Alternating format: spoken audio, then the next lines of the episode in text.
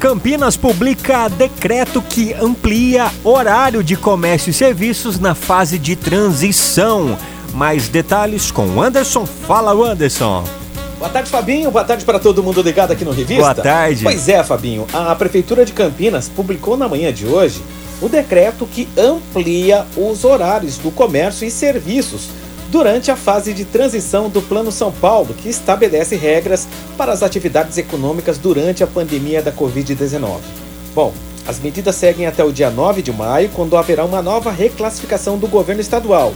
Então, a partir de amanhã, os setores podem ficar abertos das 6 da manhã às 8 da noite, como comércio e serviços, shoppings, atividades religiosas, restaurantes e similares, atividades culturais, cinemas, teatros, museus, eventos e convenções, clubes, academias, salões de beleza e barbearia. É, então vamos lá. É, o toque de recolher das 20 às 5 da manhã continua mantido, tá?